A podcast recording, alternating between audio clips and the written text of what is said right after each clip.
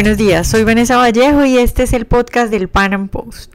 Las leyes antidiscriminación son vistas por la mayoría de personas como una conquista social. Sin embargo, muchos creemos que cada persona debe tener derecho a discriminar dentro de su propiedad privada y que estas leyes antidiscriminación son perjudiciales y contraproducentes. Para hablar de este polémico tema, he invitado a Javier Garay, quien es doctor en ciencia política y columnista en Pan Am Post. Javier, yo quiero empezar preguntándote, ¿existe o no el derecho a discriminar? Eh, Vanessa, pues eh, claramente existe el derecho a discriminar. Es que, es más, no solamente es un derecho, eh, forma parte de la naturaleza humana. ¿no? La discriminación es esa capacidad de diferenciar, de categorizar no solamente a otros seres humanos, sino también eh, fenómenos, acciones y demás que nos permiten discernir lo que nos gusta y lo que no. Entonces existe claramente un derecho a discriminar que no se ha reconocido y que intente ser eh, penalizado, no quiere decir que no exista. Eh, bueno, Javier, yo estoy completamente de acuerdo contigo. Digamos, una de las eh, objeciones o una de las preguntas más comunes que yo escucho cuando digo que sí existe el derecho a discriminar es que me dicen hasta qué punto, porque por ejemplo me dicen como si alguien abre, por ejemplo, un negocio o digamos en los centros comerciales y quiere discriminar en su restaurante o en el negocio que abra, eh, ¿tú crees que debe poder o no debe poder? Sí, claro, es que el tema de la discriminación, es decir, va, como lo decía antes, van en todas las acciones humanas. Cuando yo les hablo de estos temas a mis estudiantes, por ejemplo, les pongo el, les, les pongo el ejemplo de cuando ellos están en clase o cuando ellos forman parte de un grupo, no todos pueden ser amigos y no todos pueden quererse. Y se discriminan de cierta manera por diferentes razones. Es que no todas las razones son las políticamente correctas que mencionamos, sino es por cualquier razón. Entonces eso, si partimos de esa realidad desde el punto de vista de lo privado, desde esas relaciones incluso entre universitarios o incluso en el colegio, la misma relación que uno tiene con familiares o con personas cercanas, con vecinos o lo que sea, pues claramente también se da en el caso de una empresa o en cualquier otro caso. Fíjate que ahí, ahí eh, tenemos evidencia ahorita, ¿no? De, por ejemplo, algunos eh, hechos en Estados Unidos en los que algunas personas han pedido que se obligue, por ejemplo, un pastelero a que haga un pastel para un matrimonio entre parejas del mismo sexo y esta persona resulta que tiene unas creencias que lo llevan a pensar que eso está mal. Pues es decir, no solamente resulta siendo absurdo en términos de la violación a la, al, al derecho de esa persona a decidir a quién le vende o no, y también no entramos en la discusión de si esa es una decisión racional desde el punto de vista económico, que a mí me parece que no, pero eso lo decide él como pastelero, sino también entramos en la discusión mucho más allá, ¿no? De cómo, es, cómo podemos obligarle a que haga, por ejemplo, ese pastel y cuáles implicaciones tendrá para las mismas personas que buscan obligarlo a hacerlo, ¿no? Es decir, eh, uno no sabe entonces, por ejemplo, lo que genera, si él es obligado y no quiere hacerlo, pues que va a ser un mal pastel, por ejemplo, ¿no? Claro. Eh, Javier, otro punto que siempre, digamos que es de lo más común que se habla cuando uno toca estos temas, es que eh, hay gente que te dice, por ejemplo, bueno, pero es que si el Estado no regula esto, entonces el mundo se va a volver un caos y todo el mundo va a empezar a discriminar y va a llegar el punto que, eh, no sé, los homosexuales, por ejemplo, van a vivir aparte porque todo el mundo los va a discriminar. ¿Qué le puedes tú decir a esa gente que, que piensa que el mundo se va a volver un caos y el Estado no controla esto? Pues eso de nuevo también es un tema, eh, o más bien eso es un, un, un, pensamiento que es resultado de una visión colectivista. Es decir, no porque unas personas eh, critiquen o consideren que una acción está mal, quiere decir que todos lo hagan. Estamos en una sociedad y vivimos en sociedades de carácter impersonal, sociedades que tienen eh, eh, eh miles y miles y miles de creencias, de grupos, de, de, de personas ¿no? que tienen diferentes eh, sentimientos y que tienen diferentes pensamientos y creencias frente a los fenómenos que los rodean. Entonces, primero, eh, eso no se puede, eso no se puede considerar. Segundo, eh, claramente hay unos espacios en términos de una, unos cambios en las creencias de algunos grupos sociales y eso se va manifestando de manera espontánea y no por decisión del Estado. No, lo que puede hacer más bien el Estado, o lo que hace generalmente el Estado, es impedir esos cambios que se pueden ir presentando de manera espontánea y que van siendo resultado incluso, eh, para volver a tu pregunta anterior, del mismo mercado. porque ya entrando entonces en la discusión sobre la racionalidad económica y demás, de si yo soy un, em, un empleador y decido no contratar a una persona porque la discrimino por X o Y, por su orientación sexual o por su, eh, por su pertenencia a cierto grupo étnico o por ser mujer o por ser hombre o lo que sea, pues claramente estoy generando o impidiendo que mi empresa alcance de pronto un máximo o contrate unas personas que son las adecuadas para mi empresa. Lo mismo en, términos de la venta y de la compra y venta.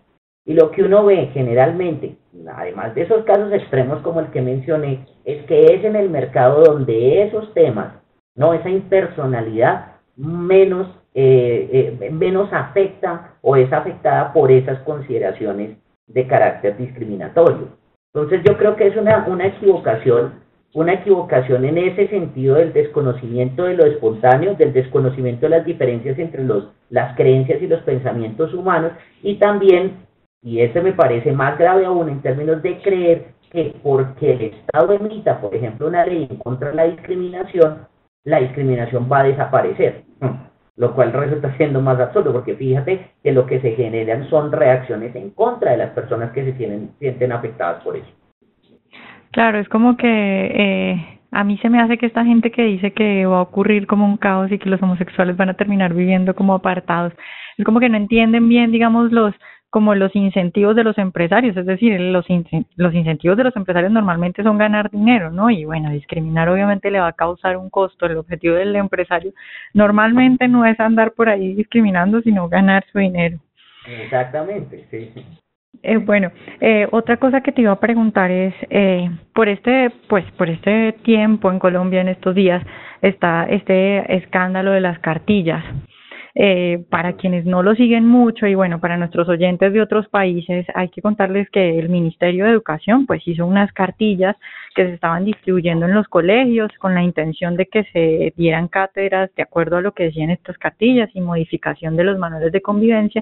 Y bueno, algunas personas, digamos, de sectores conservadores y también religiosos, pues salieron a, a protestar porque, por ejemplo, no querían que su hijo estudiara en un colegio en el que en el que, no sé, los niños pudieran ir con faldas. Eh, ¿Cuál es tu opinión sobre esto? Eh, ¿Cuál es eh, tu posición al respecto? Pues a ver, eh, como lo escribí en, en, un artículo para el Pan Post, a mí me parece que definitivamente la, la, la, todo, el, todo el hecho, todo el hecho, tanto la discusión como lo que sucedió está mal enfocado y es preocupante. Es preocupante del lado del Estado que eh, descubramos, descubramos después de las mentiras, después de los engaños, eh, la intención de, de, imponer unas visiones o unas ideas, cualesquiera ellas sean, en términos de la educación, ¿no? En términos de la estandarización de la educación y en términos de quitarle a los padres, que eso es poco a poco, poco a poco este año hemos visto, una intención deliberada, paulatina, por parte de diferentes ministerios, de tomar unas decisiones que cada vez más privan a los padres de tomar decisiones frente a sus propios hijos, como el tema recientemente de la aprobación de una ley que prohíbe que eh, las niñas menores de edad se hagan operaciones estéticas. Eh, es decir, el, Estado entonces ahora considera que eh, la, la figura este del Estado niñera que decide mejor que los padres por lo que deben hacer los niños. Entonces, a mí me parece que si comenzamos hablando desde el punto de vista del Estado, pues claramente es una violación de todo principio de libertad, de todo principio de autonomía, eh, no solamente de los padres, sino también, como mencionaba, de las, de las organizaciones educativas. Bueno, Javier, respecto a esto también, eh, respecto a lo que decías, hay un punto fundamental y es esto de legislar la moral a los liberales y a los libertarios normalmente. Bueno, es curioso porque mientras que algunos dicen que somos fascistas, por ejemplo, cuando no salimos a apoyar, por ejemplo, esto de las cartillas, otros dicen que no tenemos moral. ¿Cómo le explicamos a la gente que se trata no de imponer nuestras ideas, que era lo que tú decías ahora, y que de la misma forma que defendemos que un homosexual haga lo que quiera con su vida, pues también defendemos que si un cristiano quiere educar a su hijo eh, en valores cristianos, puede hacerlo? ¿Cómo, ¿Cómo le explicamos a la gente que no es que no tengamos moral, que es más bien que no queremos legislarla? Sí, no, lo que pasa es que sí, hay una, una falta de comprensión y es un, eso es un tema también de la forma como entendemos los hechos y también como pensamos. Que lleva a generar confusión. Las personas piensan que uno al criticar, por ejemplo, la postura también a veces de las, de las religiones o de las iglesias que quieren imponer su visión del mundo a toda la sociedad, o cuando uno critica a los activistas de esa mal llamada comunidad LGBTI y demás, ¿no? que quieren también imponer su visión a, todas a todos los demás, creen que cuando uno los critica uno o al otro, está criticando a la iglesia o a lo que creen o al contenido de lo que ellos plantean. Es que no necesariamente. Es que desde un punto de vista liberal, libertario, como tú, como tú mencionas, tenemos una concepción según la cual, claro, cada uno tiene sus creencias. Nosotros seguramente, si discutiéramos puntualmente, si ese fuera el tema de discusión sobre las creencias religiosas o sobre el tema de la homosexualidad, podríamos estar de acuerdo o no podríamos estar de acuerdo.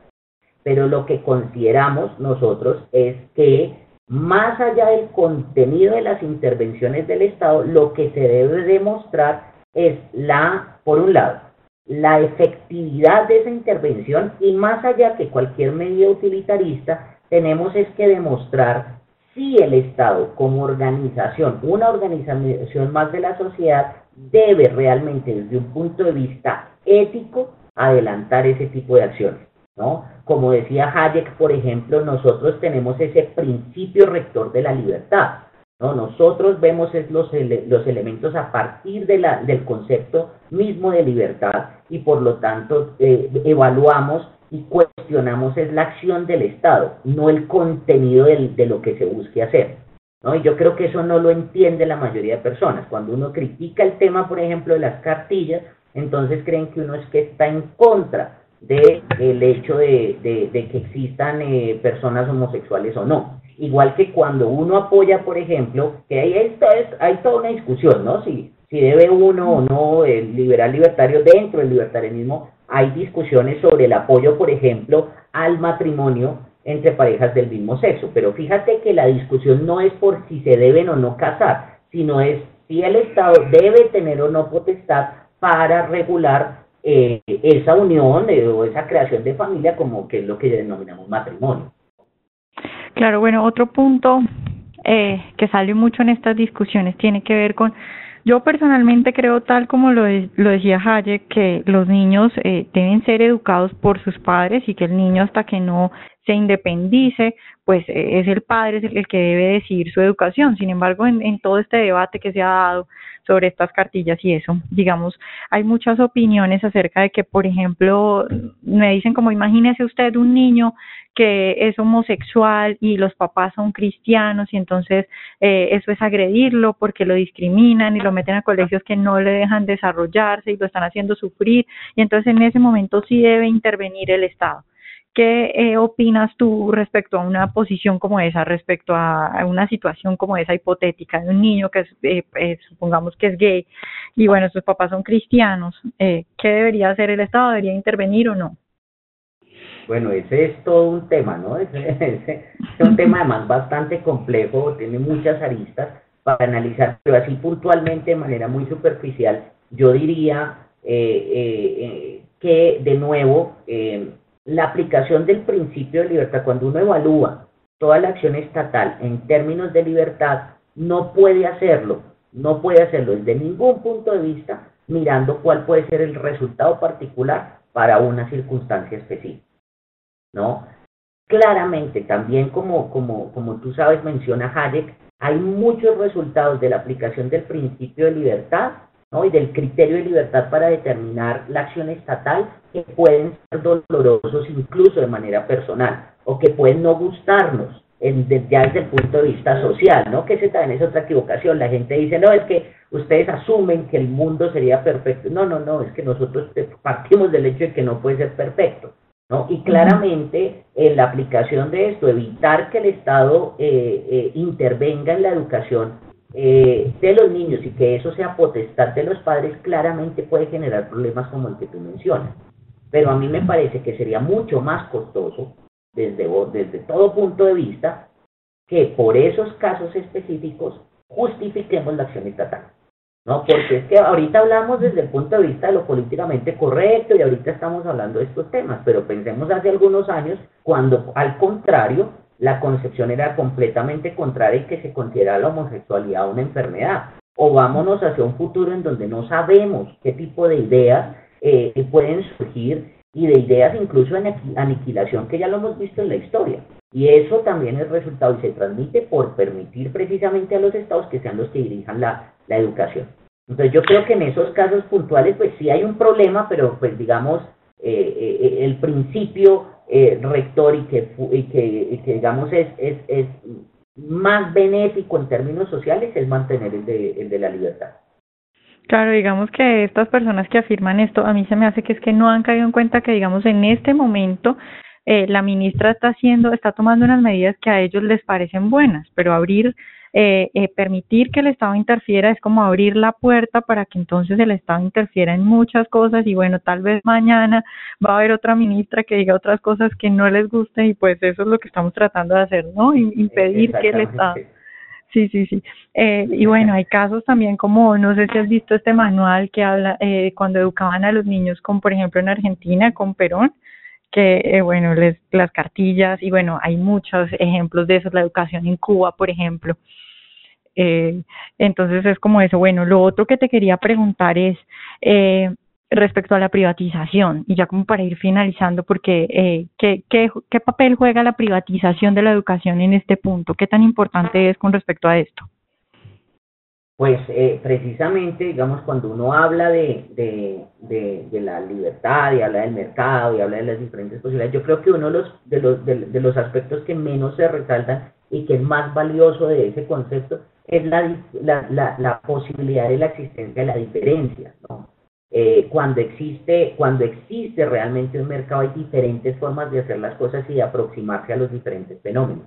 Y claramente eso es lo que puede pasar en, un espacio puntual del mercado, digamos, de educación en un país, ¿no? Y estoy hablando del mercado de educación no necesariamente porque entonces los estatistas podrían poner el, el, el, grito en el cielo, pero entonces, claro, entonces no haya financiación de la educación. De nuevo es un problema del nivel de análisis y de la forma como se concibe. Se considera que la mera, eh, que la financiación es igual a la prestación del servicio. Yo creo que Milton Friedman lo demostró muy bien que no es necesariamente así. ¿no? Entonces, eh, yo sí creo que en últimas, la, el tema de la prestación de servicio, que exista una riqueza en términos de, de diferentes organizaciones que eh, presten estos servicios de educación, en términos de diferentes creencias y también de diferentes ánimos, ¿no? La existencia también de organizaciones con ánimo de lucro, así como de sin ánimo de lucro que presten servicios de educación, enriquece las posibilidades de, eh, esa, de la existencia de diferentes prácticas de educación que seguramente las más exitosas serán emuladas. Pero cuando todo se impone de manera centralizada, pues claramente si, se, si logramos obtener el tipo de educación adecuado puede ser muy útil en términos sociales, pero la mayoría de veces, y ese es el problema, todo es un tema de prueba y error. Y si no vemos otras opciones, sino como tú mencionabas, solamente las opciones y la visión que tienen los ministros de turno o los presidentes de turno, pues claramente eso genera un impacto negativo en toda la sociedad. Bueno, Javier, pues muchas gracias por eh, estar hoy con nosotros eh, y bueno, esperamos tenerte más adelante en otra entrevista. Claro, Vanessa, muchas gracias y, y quedo pendiente entonces cualquier cosa, con mucho gusto. Bueno, yo no puedo estar más de acuerdo con lo que dice Javier. Definitivamente pedir leyes antidiscriminación es abrir la puerta para que el Estado se meta en nuestra vida privada. Yo defiendo tanto la libertad de un homosexual para hacerlo como la de una familia religiosa para educar a su hijo en los valores que crea convenientes. La lucha es por la libertad y no por la imposición de lo que creemos que está bien. Gracias a todos por escucharnos y por seguirnos. Nos vemos en una próxima emisión del Panam Podcast.